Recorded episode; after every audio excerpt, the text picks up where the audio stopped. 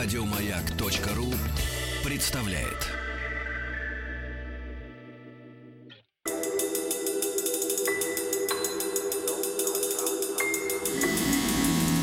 Объект 22.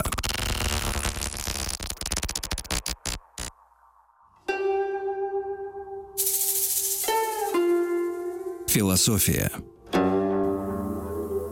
Это «Объект-22», я Евгений Стаховский. Самое время вновь обратиться к каким-то нашим э, философским э, посиделкам. Продолжаем исследовать в таком легком возрождении историю отечественной, да, русской философии. В общем, несколько тем уже остались позади.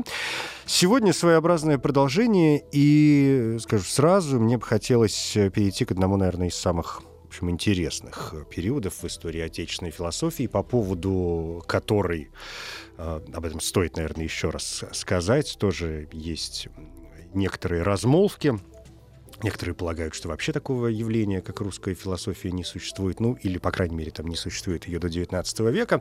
В общем, сегодня хотелось бы покопаться в некоторых э, историях, поговорить о том, что происходило с э, философской, смыслительной Э, смыслительной частью, смыслительной, э, смыслительными элементами, что ли, Отечества нашего, поговорить о философии Московской Руси. И здесь уже Анатолий Владимирович Черняев, кандидат философских наук, заместитель директора Института философии Российской Академии Наук. Анатолий Владимирович, здравствуйте. Да. Здравствуйте. Спасибо, да, спасибо, что нашли на меня время. А можно чуть поближе к микрофону, чтобы mm-hmm. вас было лучше слышно, да. А, ну вот Московская Русь. Вообще, я так себе думаю, что э, мы, мы поговорили уже вообще об истоках, что там, как это формировалось, как э, начинались у нас какие-то моменты в России относительно философской мысли, и как это завязано на всевозможные религиозные Э, вопросы. И если говорить, там, скажем, брать Киевскую Русь, то, конечно, это, в общем, период еще довольно серьезных заимствований, да, период э, такого своеобразного ученичества, что ли. А сегодня, ну вот чтобы обозначить какие-то временные рамки, я правильно понимаю, что когда мы говорим о философских идеях в Московской Руси или в культуре Московской Руси, может быть, вот так даже будет сказать правильнее, мы э, говорим о времени, ну вот, что называется, конца татаро-монгольского ига, да, и вот все, что начинается после него. Или идем немножко дальше, вглубь веков.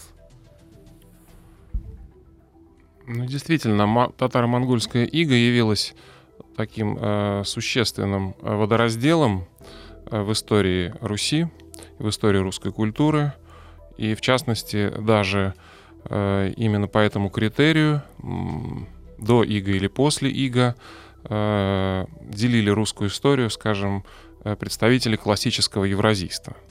Это Николай Сергеевич Трубецкой, э, также Савицкий, Сувчинский – Николай Сергеевич Трубецкой, сын знаменитого философа Сергея Николаевича Трубецкого, э, блестящий лингвист, э, культуролог, э, русский представитель молодого поколения русской иммиграции. Он особенно много писал на эту тему, у него целая серия публикаций. И там он как раз вот вел речь о том, что культура Московской Руси после татаро-монгольского ига, которая появилась и в результате татаро-монгольского ига во многом в этом основа евразийской концепции, представляет собой культуру совершенно иного типа, даже другую цивилизацию по сравнению с цивилизацией Киевской Руси. Э, и именно вот это евразийство, взаимодействие европейского, русского и э, тюркского или туранского, как э, писал Трубецкой Факторов, оно и породило вот особое такое мироощущение, особый образ жизни, э, все то, что легло в основу этого культурно-исторического типа, для которого характерно э, соединение, с одной стороны, э, православия прежде всего, русского православия, Э, особого э, типа религиозного мировоззрения, отличного от западноевропейского, от латинства прежде всего. Да? Э, евразийцы вели полемику с латинством, вели полемику с западничеством, с западническими элементами в русской культуре и апеллировали вот к этой православной первооснове. А во-вторых, это э, культура самих кочевников, татаро-монгол, будем так говорить, хотя разные в исторической науке существуют э, термины для обозначения этого этноса. Э, определ, определенный этос, то есть этический э, стержень, э, образ жизни вот этих кочевников, э, их сплоченность, прежде всего, их иерархичность, их подчиненность э, э, значит, идеи, идеи правительницы, или же подчиненность вот определенной вертикали власти, как если говорить современным таким политическим жаргоном, да, э, их такая вот э, непритязательность в быту, потому что кочевники, они вообще не, не обрастают имуществом, соответственно, там у них нет коррупции, нет множества пороков, которые присущи такому вот оседлому э, европейскому э, населению. И все это евразийцы считали преимуществом и считали, что это воплотилось вот как раз э, в древнерусском типе культуры, который, с одной стороны, обладает православным Э, православной духовностью, в этом его преимущество. И второе его преимущество в том, что он вот в отличие от э, западноевропейской культуры, он таким является аскетичным, таким кочевническим э, э, типом культуры. Э, которая обеспечивает ей вот такую э, твердость, основу, твердую основу обеспечивает. И отсюда евразийцы выводили такой термин, как бытовое исповедничество. То есть они считали, что, да, вот такой ввели один из оригинальных таких неологизмов, э, бытовое исповедничество, что, э, скажем так, вот э, мировоззрение, верование, э, религиозная идея Московской Руси, именно Московской, здесь важно вот это вот различать по сравнению с Киевской, э, воплотилась в образе жизни, в православном богослужении, в благочестии, то, что называется, то есть соблюдение постов, вот все вот эти э, религиозные церемонии, религиозные установления, э, которые сливались в их представлении, церковные, религиозные установления сливались с народными, бытовыми. Это все образовывало такой единый стиль, который можно назвать бытовым исповедничеством. Вот. Ну и теперь уже, если отвлечься от э, евразийцев и, так сказать, э, посмотреть на это в более широком контексте, уже с высоты сегодняшнего дня, то, с одной стороны, конечно, эта концепция евразийская, она э, по-своему односторонняя, тенденциозная, хотя и красивая очень, э, и в ней есть своя правда, тем не менее. Потому что, безусловно, никто не может отрицать, что татаро-монгольская, тюркская культура очень сильно повлияла на русскую культуру в результате вот этого столкновения, которое в период Иго произошло. Э, это и смешение крови, потому что очень многие русские роды дворянские, они имеют тюркское происхождение. Это вот всевозможные баскаки, которые переходили на службу к московским, к русским вообще, прежде всего московским, конечно, князьям. Это и, э, скажем, Карамзин, это Карамурза, да, то есть тюркского происхождения. Чаадаев, тоже тюркского происхождения. Самое интересное, что самобытные русские философы, э, основоположники славянофильства, Хомяков, Киреевский и братья Аксаковы, все тюркского происхождения. И, и это видно из их фамилий даже уже. Э, Потом очень много терминов, языковых заимствований. Там слово «деньги», например, у нас тюркского происхождения. И целый, это целый словарь можно составить таких тюркизмов в русском языке э, на уровне политической, правовой культуры тоже. Э, вот как раз те отличия, которые характеризуют э, русскую цивилизацию на сегодняшний, даже на сегодняшний день, ну или в исторической ретроспективе московскую цивилизацию, будем так говорить, э, по сравнению с западноевропейской – это э, большей степени коллективизм по сравнению с индивидуализмом, э, значение вот вертикали власти, именно такой а, авторитарный, что ли, принцип политической культуры, это все тоже пришло от э, Орды в значительной степени. Так что, конечно, этот фактор имеет большое значение. Вопрос в том, как все это было оформлено, потому что, насколько я понимаю, значит, у нас складываются две таких четких линии. Одна линия — это мысль религиозная, вторая линия — это мысль политическая. Ну, скажем, если там в классической, э, нет, в классической быть неправильное слово, в такой обычной общечеловеческой западной философии, ну, то, что мы сегодня подразумеваем под западной философией, философии на эту тему э, было довольно большое количество написано всевозможных работ, которые по сию пору мы изучаем, и уж там где-то восхищаемся, может быть, где-то не очень. то, э, конечно, интересно, что происходит в России в этом смысле. И если в Древней Руси там, или в Киевской Руси у нас было очень много заимствований и переводных э, произведений, то в Руси Московской ведь переводы вот эта переводная литература продолжает играть довольно серьезную роль. Причем, э, что, что это за переводы? Откуда это берется? Я, я не думаю ведь, что переводили, я не знаю, что сидели татаро-монголы и писали какие-то сумасшедшие труды о, э, о власти, или бог его знает, или о предназначении человека в мире.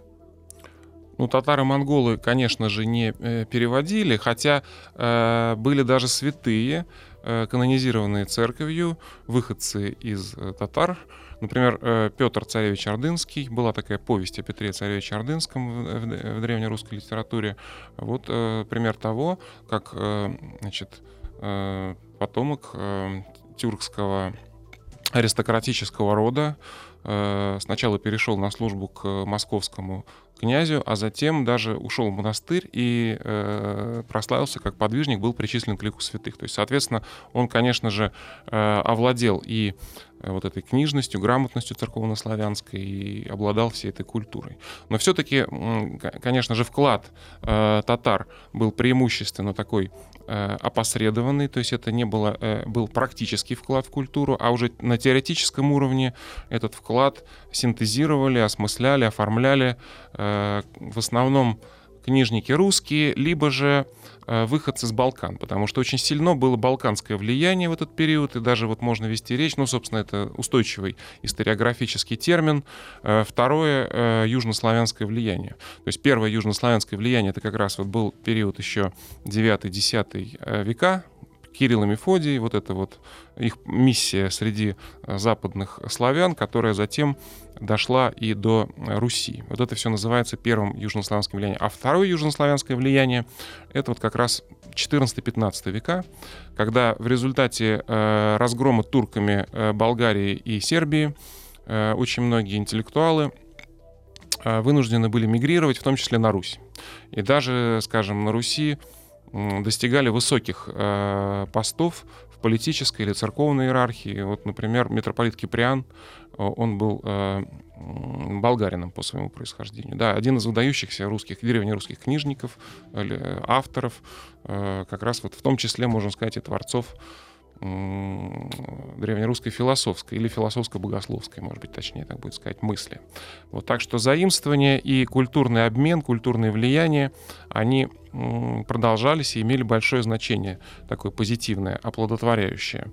А вот. Что же касается политической культуры, политической мысли, то она находила выражение в разных формах.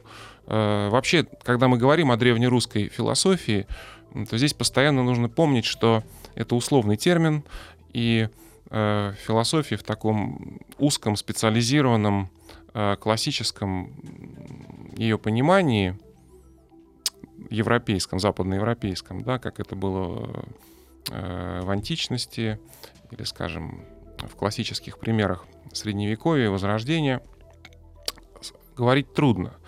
Э, но можно вести речь о неспециализированных формах философствования. То есть не, она мог, оно могло Что проявляться значит, да? в невербальных текстах. Ведь текст — это не обязательно текст, написанный буквами. Конечно. Да? Это может быть некое послание, которое заложено и в произведении искусства, и э, в какие-то ритуалы, в архитектурные памятники, да, э, в образе жизни, опять-таки, вот то, о чем писали евразийцы, бытовое исповедничество, это тоже своеобразная форма реализации определенных интенций э, мировоззренческих. И вот как раз для Древней Руси вот подобные вещи, они очень характерны. То есть и это поучительные труды?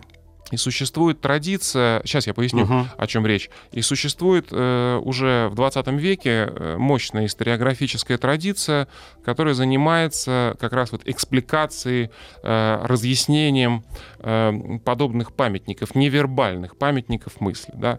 Можно привести в качестве примера книгу, был такой замечательный искусствовед Георгий Карлович Вагнер, э, так и называется «Искусство мыслить в камне». Это такая вот интеллектуальная, мировоззренческая интерпретация древнерусской архитектуры. А, вот.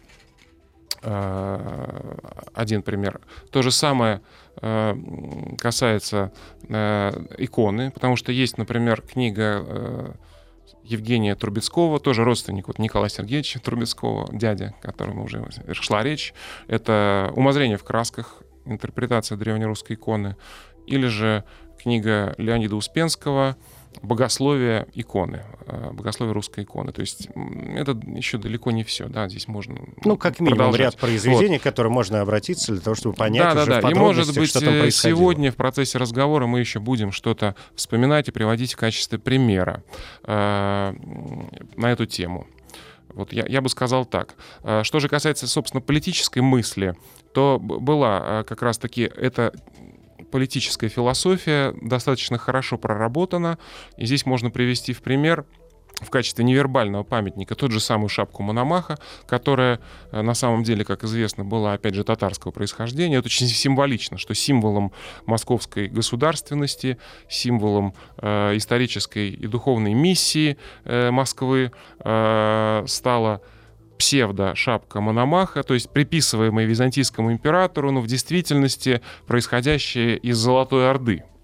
А, если же говорить о памятниках мысли классических, э, именно в виде текстов вербальных, э, выраженных, то можно назвать целый ряд э, авторов и произведений. Прежде всего приходит в голову, конечно же, это Иван Пересветов, был такой мыслитель, современник Ивана Грозного, и считается, что он даже в значительной степени определил политику Ивана Грозного, программу ее, так сказать, изложил в своих посланиях. Э, и как интересный факт заключается в том, что он в качестве примера приводил э, одно из его самых известных произведений, это поместь о Мехмед Салтане, то есть о Султане Магомете Турецком, и вот те порядки, которые этот нехристианский, бусурманский правитель установил в своей земле, э, Пересветов э, приводит как пример реализации социальной правды. Вот такой вот своеобразный экуменизм, интернационализм. Да, вот мы привыкли считать, что Древняя Русь была изолированная, так скажем, ксенофобия там была распространена. Но вот не всегда. Были совершенно другие примеры. А, вот. Ну или же, скажем, переписка Ивана Грозного с Андреем Курбским. Вот, О, ну, блестящий, труд, блестящий да, памятник именно прежде всего политической, но и не только политической философии. Но вот эта политическая мысль, она, конечно, интересна. И религиозные мысли очень интересны. Но когда мы говорим о философии вообще, естественно, возникают такие очень простые вопросы, а, на которые хочется услышать ответ, например, что и вообще думали ли, и что думали вот эти наши предки а, я не знаю, была ли у них как вставали перед ними какие-то не космологические проблемы, откуда все пошло есть, или э, что есть человек и его место в этом мире, а может быть и в мире божественном, а может быть не было разделения между там вот обычным нашим естеством и миром божественным. То есть вот те сравнения, которые волей-неволей хочется вытащить, э, проводя параллели с обычной западной там, философией, греческой, немецкой, какой угодно другой. Насколько это важно в нашем случае? Э, да, конечно. Э, Русь, особенно вот этого периода, Московская Русь 15-16 э, веков, это было выдающееся, мощное, развивающееся европейское государство, конечно, со своей культурной спецификой, но оно не могло оставаться совершенно вне, совершенно отрезанным от э, интеллектуальных движений своей эпохи. Поэтому, конечно, классическая философская проблематика, вот то, что вы сейчас угу. перечислили, это как раз примеры классической философской проблематики, здесь тоже находило отражение. Вот другое дело, что э, да, действительно, в большей степени это были заимствования, это были какие-то повторения, переводы. интерпретации, да, хотя порой переводы творческие, э, авторские, э, достаточно на высоком уровне выполнены. И опять же, в этой связи можно вспомнить имя уже упомянутого только что э, князя Курбского, э, который был ведь, между прочим, не только политическим диссидентом, не только подвижником э, царя. Сначала он был э, так сказать, в числе ближайших окружения молодого Ивана Грозного, там, под Казанью и так далее себя проявил. Вот. Но он не только умел работать мечом и, так сказать, пред, быть воеводой, э, руководить войсками, он э, был одним из самых выдающихся русских интеллектуалов своего времени, и в частности, он перевел с греческого языка диалектику Иоанна Дамаскина. Иоанн Дамаскин — это один из э, представителей православной схоластики. У него есть трактат под названием «Источник знания». Один из частей этого источника знания — это вот как раз диалектика если говорить в современной терминологии, то этот памятник посвящен логической проблематике. А логика — это достаточно серьезная отрасль философии, которая требует профессионализма, требует специализации. И вот э, э ее перевод уже существовал в древнерусской письменности, перевод диалектики Анна Дамаскина, еще в Киевской Руси он был выполнен, но он был несовершенен. А Андрей Курбский сделал этот перевод заново, причем он снабдил его собственными комментариями. То есть это уже не просто пересказ, перевод, да, это уже интерпретация, это исследование, даже можно сказать, выражаясь современным научным языком. А, так что такая работа тоже проводилась, конечно. Вопросы интересовали, да. Ну и наверняка там не только и Андамаскин, другие товарищи, может быть, менее известные, чем он. Дамаскин-то, понятно, звезда самая настоящая. А, тоже присутствовали в э, отечественной философии. Я, э, сейчас нам нужно будет сделать небольшой перерыв, там две минутки передохнем. И я должен сказать, что ну, вот меня лично вот это время, о котором, в котором мы сегодня присутствуем, э, ассоциируется еще с двумя довольно важными историями. Сейчас, может быть, вы меня поправите, может быть, я ошибаюсь, но мне кажется, что это время, в котором, во-первых, присутствует вот та самая знаменитая ересь жидовствующих, а второй момент — это спор э, знаменитый между нестяжателями и осифлянами, да, о котором, наверное, тоже нам нужно будет сказать два слова, но уже после паузы.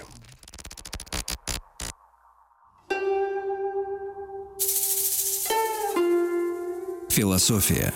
Это «Объект-22», я Евгений Стаховский. Продолжаем сегодня э, копаться в философии Московской Руси. Ну, в общем, такие допетровские, прям скажем, э, времена. И после татаро-монгольского ИГА Анатолий Владимирович Черняев, кандидат философских наук, заместитель директора Института философии РАН сегодня у меня в гостях. Ну вот мы остановились, я сказал, что у меня есть два таких больших вопроса. И я вот сейчас, пока мы передохнули, вообще подумал о том, что Московская Русь ведь интересна, среди прочего, еще и тем, что э, в предыдущие периоды действительно у нас было очень много заимствований, было очень много обучения, какой-то попытки становления, поиск, что называется, э, собственного пути там, и так далее, и так далее. А в там где-то, не знаю, в 15 наверное, может быть, 16 уже веках, да, ну вот такое средоточие, сердцевина э, Московской Руси, интересно тем, что, насколько я понимаю, именно в этот период эм, появляются, появляется запрос на собственные идеи, что называется. Да, ну, вроде как античность — это хорошо. Ну, что там, на Западе? Ну, тоже прекрасно. Какие-то восточные практики все-таки, да, вы говорили тоже о евразийстве и так далее. Ну, пусть будут, как бы все это прекрасно, мы готовы все это впитывать. Но давайте попробуем э, не то чтобы изобрести что-то свое, но хотя бы нащупать вот тот путь, который может быть действительно нашим. И вот перед тем, как мы ушли на новости, части я сказал о таком явлении, как ересь жидовствующих, да, и о споре между э, нестяжателями и, и осифлянами. И это ведь тоже попытки, по большому счету, поиска тех самых культурных, идеологических, религиозных исканий, да, и попытки переосмыслить то, что приходит извне, и переложить на нашу собственную почву. А, да, действительно, очень верно подмечено, и вы так выделили ключевые проблемы, я бы сказал, древнерусской мысли, московского, во всяком случае, периода, э, вот этого 15-16 веков, который во многом был судьбоносный, такой осевым временем для нашей страны, нашей государственности. Э, действительно, и новгородско-московская ересь, все-таки считается более корректно ее называть вот так. это ересь жидовствующих, новгородско-московская ересь. Да, да, в научной угу. литературе э, утвердилось такое наименование, потому что ересь жидовствующих — это полемическое название, которое использовали э, борцы с ересью, оно содержит в себе... Не политкорректненько. Э, да. Дело даже не в этом, оно просто не совсем, потому что нет уверенности ученых в том, что эта ересь действительно может... Это был э, рецидив иудаизма угу. стопроцентный, угу. да, там это было более сложное явление. Но там же были какие-то переводные, опять же, трактаты, вот это «Тайна и тайных» знаменитый. Да, да, да. Вот, э, сейчас вернемся угу. к, к ереси более детально. Э, потом вы упомянули о полемике нестяжателей осифлян. И э, третий э, момент, который так более вскользь прозвучал, но действительно здесь это тоже неотъемлемо, это, собственно, формирование идеологии э, московского государства, это историософия, то есть определение России, ее места в мире, в мировой истории, э, в мировой геополитике, если угодно, да. А, и вот эти три э, проблемы, три темы, они тесно взаимосвязаны. То есть а, одна из них стимулировала, провоцировала другую и неожиданным парадоксальным образом влияла. Как, хотя может показаться, что это совершенно о но тем не менее э, здесь есть такая фундаментальная взаимосвязь. А, что такое ересь новгородско-московской или ересь жидовствующей, как ее называли в современнике, да, точнее оппоненты. Ну, я помню, а, это просто даже и в отечественных учебниках, угу. там, школьная программа. Все, проходим историю, ага, была ересь жидовствующих, поэтому в памяти и отложилось. Ну, возможно, Сейчас, да. может, в учебниках по-другому как раз Нет, нет, это одно из угу. таких названий, вполне э, употребимых, да. А, я лишь просто его проблематизировал. Да, да. Это отголосок реформационных движений, которые как раз разворачивались в то время в Европе, собственно говоря, угу. реформация, вот мы недавно отмечали, буквально пару лет назад, столетие, 500-летие, э, простите, да, реформации, когда, собственно, Мартин Лютер вот прибил эти свои знаменитые тезисы э, к дверям церкви. Э, но это не значит, что до этого не было никаких реформационных идей. То есть реформационные... Яна Гуса сожгли в XIV веке, да, то есть э, была целая предыстория реформации.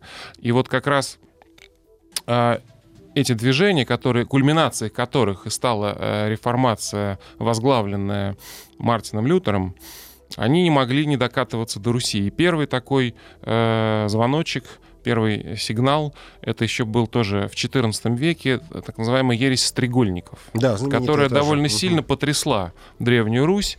Дело в том, что на Руси действительно вот эта интеллектуальная э, культура э, догматической полемики, э, богословской, логической, не зря же логику переводили, логика была нужна именно для того, чтобы вести полемику, чтобы строить аргументацию, понимаете, вот запрос появился.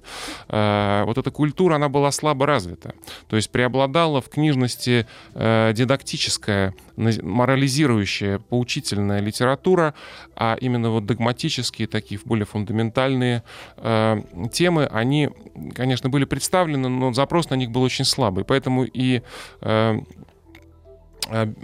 компендиум этих текстов был ограниченный, и культура соответствующая не была выработана. Поэтому, когда эта ересь первый раз появилась, она довольно сильно Русь потрясла. И даже пришлось обратиться к помощи Византии для того, чтобы ее... То есть были послания Константинопольского патриарха, э, в ответ на запросы из Руси, который давал какую-то оценку, разъяснение, ну уж сами даже не могли разобраться. Вот. И второй всплеск — это вот уже рубеж 15-16 веков, э, когда более мощная там же тоже в самом Новгороде и в Москве тоже. В Новгород понятно почему, потому что это окно в Европу было. Э, он, как известно, город-член Гандейского союза, там было много иностранцев, много купцов. Более, Он независимый был э, сколько времени, да. Э, да, как раз это период покорения Новгорода, и это тоже сыграло свою роль. То есть рассматривали Новгород в том числе как источник крамолы, как источник ереси, и этой ереси поэтому придали такое значение. Адепты еретиков даже, точнее, этой доктрины, будем так говорить, даже в Москве, при дворе великого князя, среди высшей аристократии э, были, э, присутствовали. Э, вот. И это было такое сложное, синтетическое, это нельзя сводить только к иудаизму, э, движение, Э, в котором был в том числе и философский э, подтекст, потому что действительно э, целый ряд памятников, текстов, большинство из которых не сохранилось, они лишь реконструируются сейчас учеными. Это и «Тайная тайных», вами упомянутые, и «Аристотелева врата», даже так и называлось угу. произведение, и много других. «Шестокрыл». «Шестокрыл», да, да. Там, там была и своего рода эзотерика такая, понимаете, это был такой сплав и из философских, вообще эпоха Возрождения, а это как раз русские современные, эти еретики, это русские современные современники Возрождения, она как раз отличалась вот таким синкретизмом. Даже интересно, мы начинаем смотреть в космос, что там? Да, да, да. Это, это смесь науки, философии, богословия, алхимии. Понимаете, это все этим занимались одни и те же люди, и у них в голове это все таким парадоксальным образом совмещалось. Это потом уже, так сказать, стало невозможно. В наше время невозможно себе представить. опять же, это для нас да. сейчас парадоксальный образ, а у них-то это была, в общем, система одного порядка, наверное. Да, потому что это было совершенно другое, другая жизнь, друг, другие понятия, другое представление. А, вот. Это с одной стороны, вот эта ересь, да. С другой стороны, э, полемика Сифляна нестяжателей. Э, как она связана? Ну, хотя бы она связана с ересью тем, что как раз-таки это был один из пунктов расхождения между Иосифлянами и нестяжателями. Давайте отношения напомним, нестяжатели — это Нил Сорский, последователи, да, да и Иосифляне — сторонники Иосифа Володского. Да, и, ну, тут я бы все-таки ну, в классическом счел, виде, да. счел нужным, да, вспомнить о том, что и те, и другие являлись наследниками Сергия Радонежского. И вот это движение монастырское, монастырский ренессанс, такой монашеский, православный, который начался в XIV веке и ассоциируется с именем Сергия Радонежского, очень важно для понимания не только истории русской церкви э, и русской культуры, но и русской мысли тоже. Потому что фигура Сергия Радонежского она для русской философии очень знаковая, символичная, и не случайно многие философы, особенно вот Серебряного века, русского периода религиозно-философского возрождения, э, или Ренессанса, как говорят, они обращались к этой фигуре. Это и э, Флоренский, Троица Сергиева Лавры России и целый ряд других его, намаковцы, да, вот, э, это и Дурылин, это и те же самые братья Трубецкие, это можно целую антологию составить, вот, посвященную Сергию Радонежскому, хотя сам он не был в строгом смысле слова философом, он был мистиком, он был э, аскетом, таким э, приверженцем этого духовного движения, исихазма э, византийского, от слова исихия, то есть э, тишина, безмолвие, это вот была особая такая мистическая практика, которая э, началась в Византии э, и проникла на Русь. И вот одним из первых ее реципиентов, восприемников на Руси был Сергий Радонежский. И почему это важно? Э, потому что э, это была своеобразная альтернативная э, церковная иерархия. Вот в житии Сергия Радонежского есть такой эпизод, что ему предлагали сан московского митрополита, он от него отказался. А, почему он от него отказался? Да потому что он и так по своему влиянию, по своему значению не уступал московскому митрополиту. Понимаете, это была фигура, э, то есть его специально приглашали э, урегулировать какие-то политические конфликты на Руси. Он обладал колоссальным авторитетом, и именно потому, что он э, не был представителем официальной иерархии, он был представителем, скажем так, некой теневой э, иерархии. Это э, некая альтернативная такая э, структура. Ну, можно вспомнить, скажем, книгу Андрея Бергсона «Два источника морали и религии», где он различает там пророчество и жречество. Да, есть э, в любой э, религии, в духу, любой духовной практике такой элемент динамический, элемент статический. Да, статический элемент воплощен в институтах, который олицетворяет официальная иерархия церковная, а динамический, пророческий элемент воплощен как раз вот в таких деятельных мистиках, пророках, таких как Сергий Радонежский и его школа. Да. Вот отсюда вот его колоссальное влияние. А, какое это оказало влияние на русскую мысль, на русскую философскую культуру? Во-первых, а, это мистическое движение, оно, конечно, способствовало дальнейшей изоляции России, Руси от Западной Европы. Потому что мистика это другого совершенно типа. Она, скажем так, непереводима на язык западноевропейского дискурса. Она совершенно самобытная, православная. А, во-вторых, а, это способствовало а, такому особому пониманию русского общества как большого монастыря. И не случайно, скажем, впоследствии тот же самый Иван Грозный опричнину э, одевал в подобие монашеских одежд, а себя называл игуменом. Это вот отголосок все того же представления о стране как большом монастыре. Вот. И э, Затем, через несколько поколений, э, вот этот происходит конфликт, э, раскол между э, учениками, последователями Сергия Радонежского, то есть раскол иосифлян и нестяжателей. Ну, мало времени говорить об этом подробно, но суть здесь состояла в том, что здесь кристаллизовались такие полюса Э, этого движения. Э, нестяжатели были преимущественно мистиками и сторонниками э, независимости церкви от государства, скажем так, понимание церкви как прежде всего некого духовного института, А иосифляне как раз были э, сторонниками активного включения церкви в государственное строительство, и поэтому они как раз-таки преследовали ереси, преследовали вот эти рационалистические. А ереси, они опирались на рационалистическую мысль, на рационалистические э, методы, э, в том числе в богословии, ну и в философии тоже. Э, вот. И поскольку рациональная мысль она непредсказуема, она может привести к любым выводам, то э, было принято решение э, о том, что все-таки необходимо ее ограничить, и необходимо остановить развитие этой мысли, вот, а также остановить реформацию. И вот это очень важно, потому что за, за этими движениями еретическими стояла опасность распространения реформации на Россию. А да, и вот движение это, да, в Европе да. было уже и очень вот сильное. Это... Давайте передохнем mm-hmm. минутку и продолжим.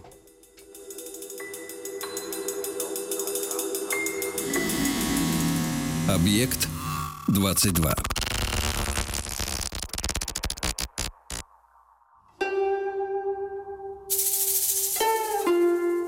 Философия. Ну, значит, еще раз коротко. Спор э, между нестяжателями и сифлянами, по сути, сводился к тому, какую роль должна играть церковь в государстве. Ну, по сути. И, соответственно, от этого, конечно, последователи их и развитие именно внутренней, научной, философской мысли двигалось у одних немножко в одну сторону, у других немножко в другую. А, да, совершенно верно.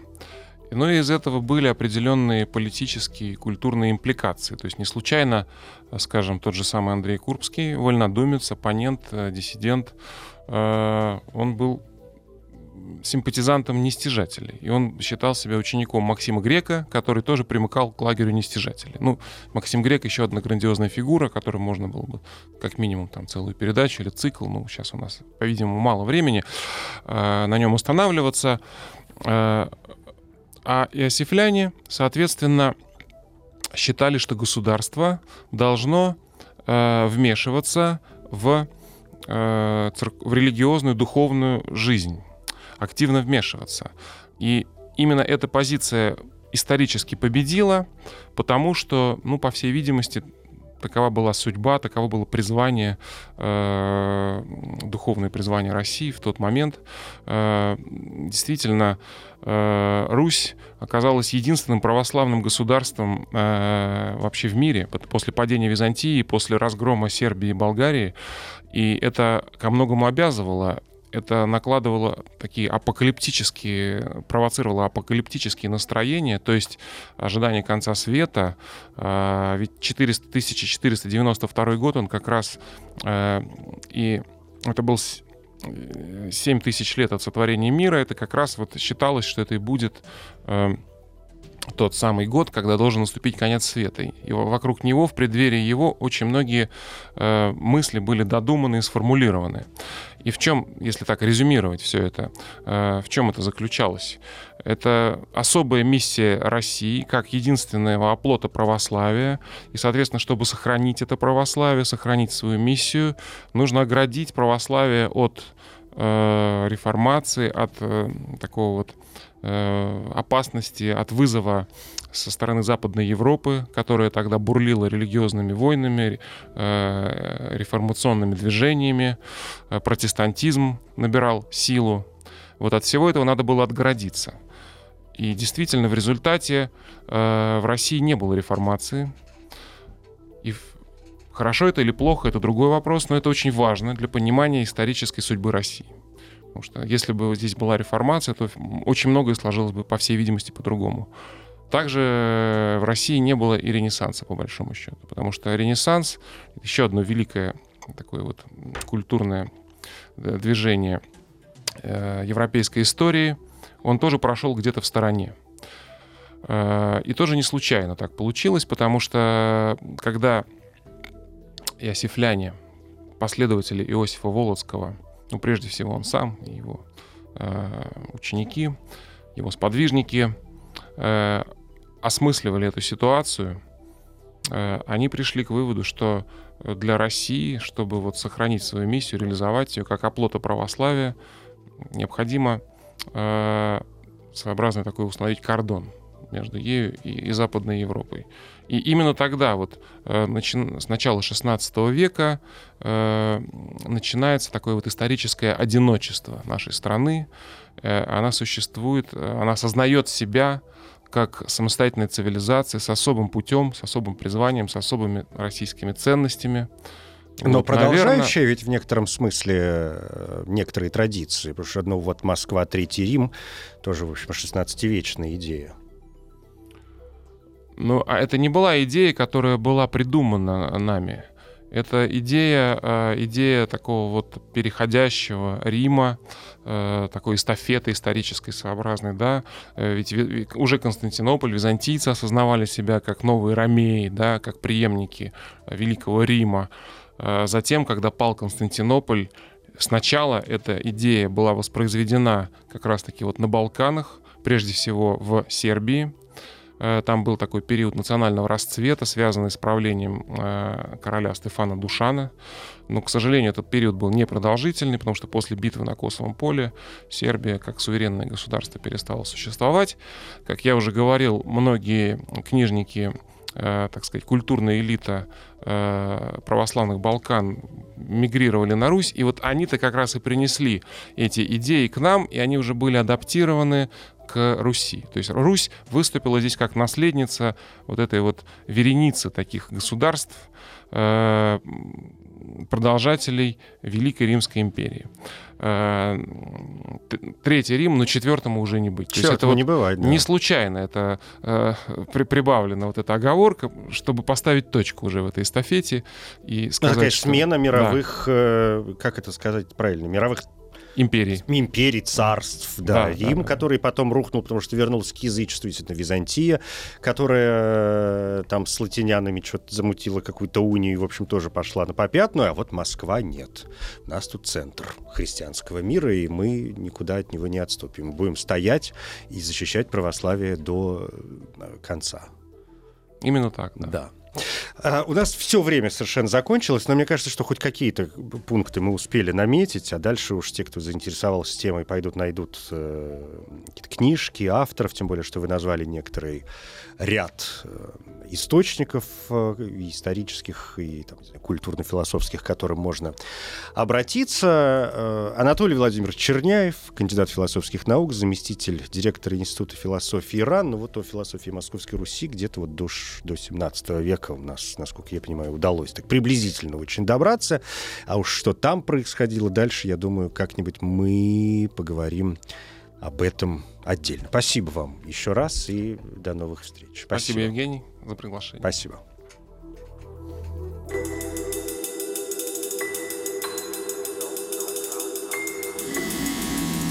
Объект 22.